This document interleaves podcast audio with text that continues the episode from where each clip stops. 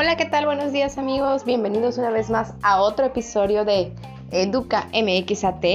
Y continuando sobre las sociedades de conocimiento, hoy vamos a abordar temas súper importantes como la ecología del aprendizaje, la dimensión social del aprendizaje digital.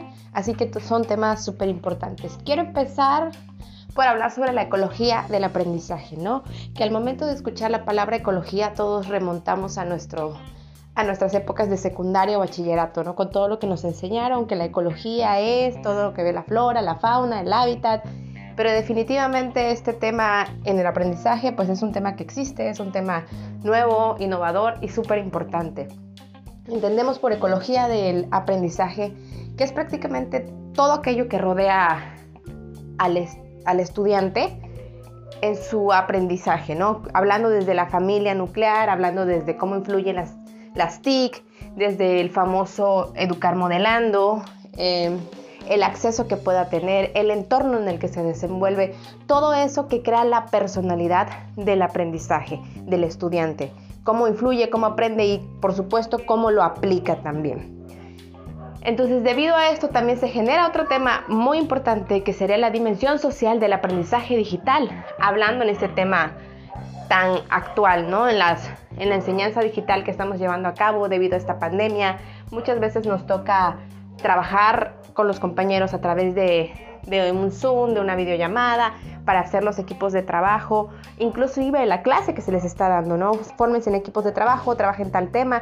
Entonces los alumnos tienen que integrarse, ver la manera de estar comunicados, no están en una relación personal de día a día, pero sí lo hacen a través de distintos medios o de distintas plataformas.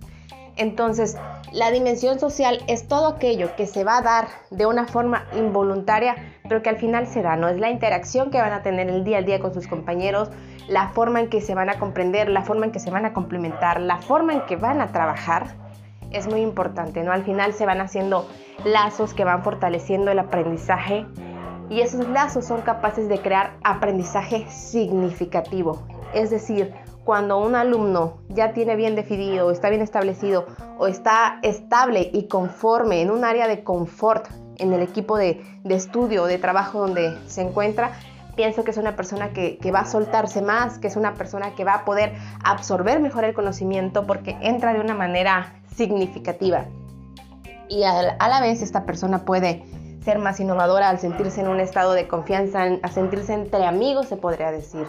Hay muchos alumnos que tienen miedo a expresarse, que tienen pánico escénico, que tienen temor a ser juzgados cuando dan su opinión y esto limita un tanto su capacidad de, interactuar y también su capacidad de aprender, inclusive la, capacidad de aportar al equipo de, de, trabajo, al equipo de estudio, ¿no? Entonces, cuando sucede esta relación, cuando están bien establecidas, las personas son capaces de obtener mejores resultados. Así que mi recomendación para aquellos maestros que quieran fomentar la dimensión social del aprendizaje serían las siguientes.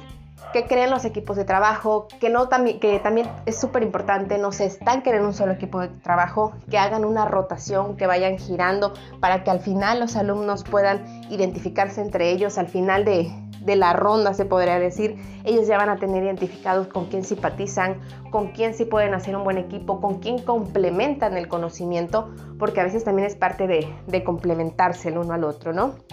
Y una vez establecidos estas dimensiones sociales, vamos a obtener un mejor aprendizaje, un mejor resultado para que ellos puedan participar y formar verdaderas redes de conocimiento. Esto sería todo por mi parte en este episodio, pero quisiera escuchar opiniones, ¿no? ¿Qué, ¿Qué sabías tú sobre la ecología del aprendizaje, sobre la dimensión social del aprendizaje? ¿Cómo la estás fomentando si ya la estás usando, ¿no? Muchísimas gracias y nos vemos en el siguiente episodio en Educa MX AT.